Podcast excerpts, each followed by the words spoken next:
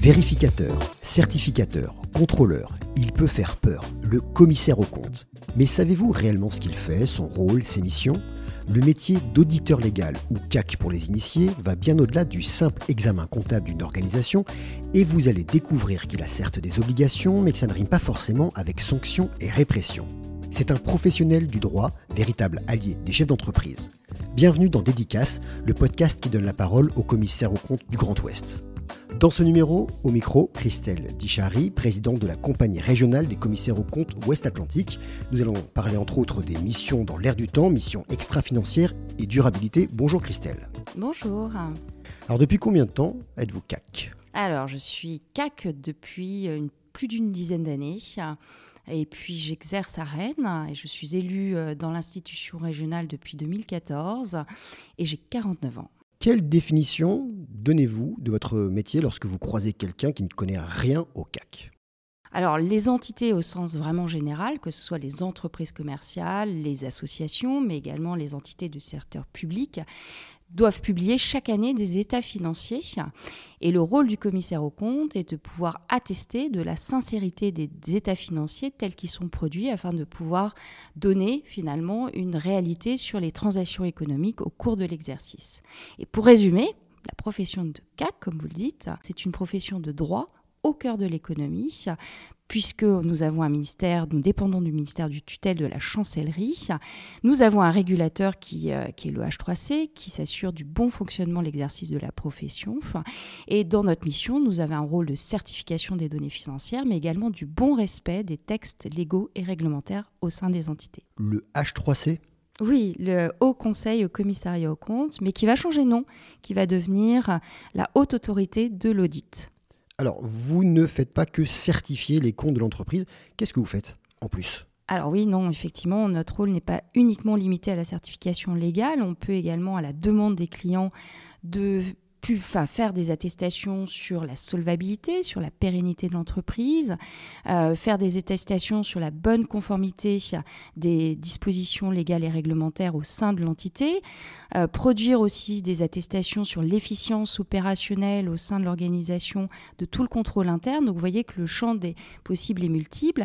Et puis nous intervenons également, mais plus pour des sociétés, on va dire, dites cotées ou des sociétés anonymes d'une certaine taille, sur des déclarations de performance extra-financière, donc toute la partie extra-financier, mais qui était jusqu'à présent restreint à un nombre d'entités limitées et qui demain euh, va effectivement concerner beaucoup plus d'entreprises au niveau national.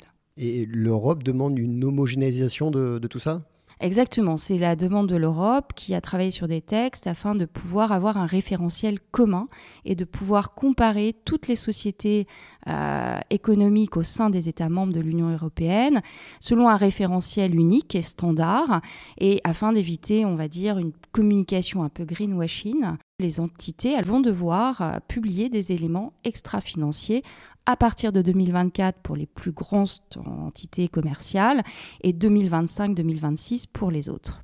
Donc là, on parle de durabilité. Et là, on parle de durabilité. Et ça, c'est nouveau pour votre profession Alors, c'est nouveau. Ça concernait quelques commissaires aux comptes, mais ça va effectivement être nouveau, puisque l'objectif est vraiment d'englober le maximum de commissaires aux comptes sur ces missions de durabilité. Donc oui, c'est quand même un champ des possibles euh, et des sujets qui nous préoccupent au quotidien depuis au moins un an et qui va concerner vraiment les, entités. Euh. Comment, ça va se traduire euh, au quotidien? On va regarder du CO2 comme on regarde des euros? Alors c'est une vraie question. Donc là, l'Europe a défini finalement 12 normes, 12 références, et sur lesquelles euh, chaque entité ou chaque société va devoir se positionner pour définir l'impact finalement de l'environnement sur son activité et elle va devoir également définir euh, quels sont les impacts environnementaux, sociaux et de gouvernance sur l'activité de l'entreprise. Et donc on va devoir quantifier tous ces impacts-là dans un rapport dit durabilité. Et on va devoir mentionner que les éléments dits euh, significatifs au sens durable. Et là, vous allez aussi certifier donc Exactement. C'est de l'anti-greenwashing bah, c'est en tout cas l'objectif de c'est l'objectif voulu par l'Europe effectivement. Et ça servira à quoi pour les entreprises ces, ces bilans de durabilité? Alors au-delà de l'obligation légale hein, qui va être prévue dans les textes à la fin de l'année 2023, euh, ça va être surtout euh, un moyen pour les parties prenantes de pouvoir euh, s'assurer que les entreprises avec lesquelles elles travaillent sont dans une démarche, on va dire, éco-responsable.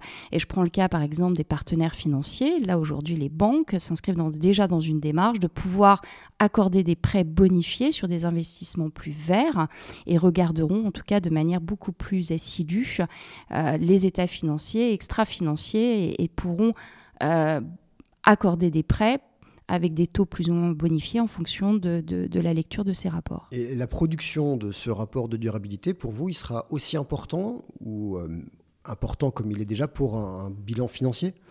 Alors ça n'engage que moi, mais moi je reste persuadée que dans quelques années, euh, ça sera aussi important que euh, les éléments financiers, puisque de toute façon c'est une demande qui sera demandée par le marché et sur lequel notre rapport aujourd'hui est uniquement financier et sera un rapport combiné euh, aussi bien financier qu'extra-financier, oui. C'est un sujet qui vous, qui vous touche, la durabilité? Oui. ça me tient à cœur. D'abord parce que je pense que c'est un, un, enjeu sociétal. Et puis au-delà de ça, pour la profession, c'est un vrai souffle nouveau. Euh, on a des problèmes d'attractivité comme dans beaucoup d'autres professions. Pour les jeunes de demain, ça va être une formidable opportunité de pouvoir s'inscrire vraiment dans une, être acteur dans la transformation durable des entités et de pouvoir participer à la construction d'un projet qui est complètement vierge pour tout le monde. Vous serez les seuls à faire ces bilans de durabilité? Non, non, non, pas du tout. Hein. Le marché est très ouvert. Alors effectivement, les commissaires aux comptes, dans leur ADN, s'inscrivent, on va dire, dans, dans, dans, ce, dans cet enjeu. Mais il y aura aussi des personnes qualifiées qui auront la possibilité de pouvoir certifier des données extra-financières, mais qui devront passer par un process d'agrément auprès d'une entité dite COFRAC pour pouvoir le faire. Donc non. Donc le métier se renouvelle le métier, oui, se renouvelle, mais constamment. Est-ce que vous pensez que certains commissaires aux comptes se concentreront sur cette mission de ce bilan de durabilité? Alors certains pourront faire le choix de se concentrer sur ce, effectivement. D'ailleurs, beaucoup euh, sont déjà pris les devants et anticipent le sujet parce que c'est un sujet qui est qui est euh, à l'ordre du jour depuis maintenant quelques temps. Euh, maintenant, se concentrer et abandonner la partie financière, je ne crois pas, parce que les deux sont extrêmement liés. Les des éléments quantifiés euh, extra-financiers, on va pouvoir les retrouver à travers la production des éléments financiers. Donc les deux sont liés pour moi. J'aurais peut-être dû commencer par cette question. Qu'est-ce qui vous a donné envie de devenir CAC ah, c'est une très bonne question. alors, je pense que c'est un état d'esprit. c'est un métier où on s'ennuie jamais. Euh, c'est l'esprit d'équipe. Quand on commence ce métier, on travaille vraiment en équipe, c'est-à-dire on se déplace chez les clients. Euh, on voit toutes sortes de fonctionnements d'entreprise, hein, que ce soit dans le milieu industriel, dans le milieu bancaire, dans la prestation de services. C'est extrêmement intéressant enrichissant et je crois que depuis maintenant 20 euh, ans que je fais ce métier, je me suis jamais ennuyée. Et justement, en 20 ans, est-ce qu'il y a une anecdote que vous pouvez nous partager? Ah, c'est une question piège. Une anecdote. Euh, alors, quand on est auditeur, je, je pense qu'on a toujours des anecdotes sur des inventaires physiques. Et si je me remémore un, un inventaire physique, alors peut-être euh, quand j'ai commencé, j'avais une spécialité plutôt dans les casinos de jeux. Et je me souviens euh, avoir participé à l'inventaire physique du cash, hein, parce que quand dans les casinos de jeux. Les billets alors on, on compte pas que les billets, mais alors c'est surtout la particularité, c'est réglementaire. Les casinos de jeux ont l'obligation d'arrêter leur compte le 31 octobre. Et donc l'inventaire physique doit se tenir dans la nuit euh, du 31 au 1er novembre, donc la nuit d'Halloween Halloween. Et donc, euh, je me souviens y être allée euh, à 3 heures du matin parce qu'on intervient après la fermeture du casino.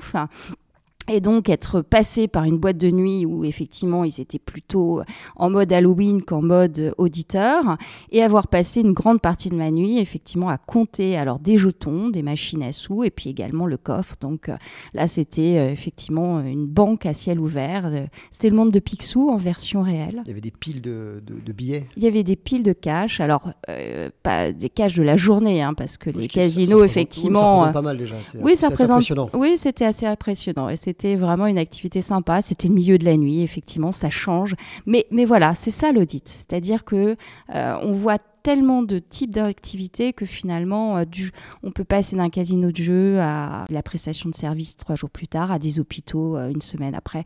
Voilà, c'est un métier très varié, très dynamique et avec une progression en tout cas très sensible au sein, de, au sein des cabinets. Et même les casinos de jeu devront faire ce bilan de durabilité? Alors ça dépend de la taille, mais oui, parce que généralement ils appartiennent à des groupes qui, sont, qui seront soumis à cette euh, réglementation. Oui, tout à fait. Donc le recyclage des billets, et donc c'est toute une chaîne de valeur sur laquelle ils vont devoir se positionner. Merci beaucoup Christelle pour cet échange. Merci beaucoup.